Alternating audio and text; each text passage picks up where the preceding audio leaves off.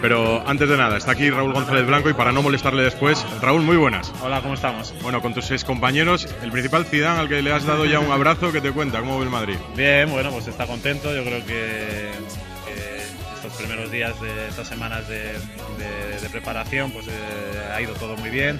Están acumulando trabajo eh, que ahora, pues en este partido, pues igual, pues que, que sea un gran partido.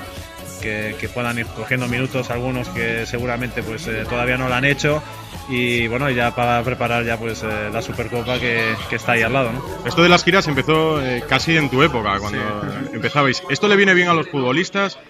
¿Desconectáis? ¿Os viene bien para el trabajo?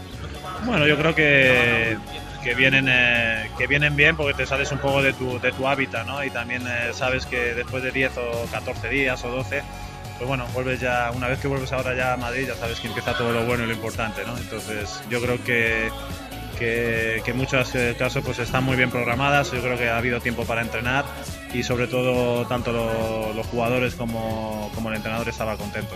Los chavales escuchan consejos, los jugadores jóvenes cuando, veteranos, bueno, en tu caso el de Zidane, cuando dice, es mejor que busquen minutos en otro lado, ¿lo aceptan o, o no escuchan? Bueno, eso ya, ya depende de cada uno, ¿no? Yo creo que todos, me imagino que tienen la ilusión de poder jugar en el Real Madrid, de poder triunfar y de, y de ganarse un puesto, pero yo creo que ya, bueno, pertenecer a la plantilla del Real Madrid es algo muy importante y luego pues lo tienen que demostrar, ¿no? En cada entrenamiento, aprovechando esas oportunidades que, que se den. Y la última ya, ¿te gusta esta plantilla o le falta algo? No, a mí me, me gusta, pero es una decisión para el club eh, y el entrenador los que tienen que decidir, no se incorporan, pero yo creo que la plantilla es, eh, es grande y con mucho talento, ¿no? Gracias, Raúl. Nada, un abrazo. Pues aquí se queda Raúl González Blanco, le hemos visto saludar a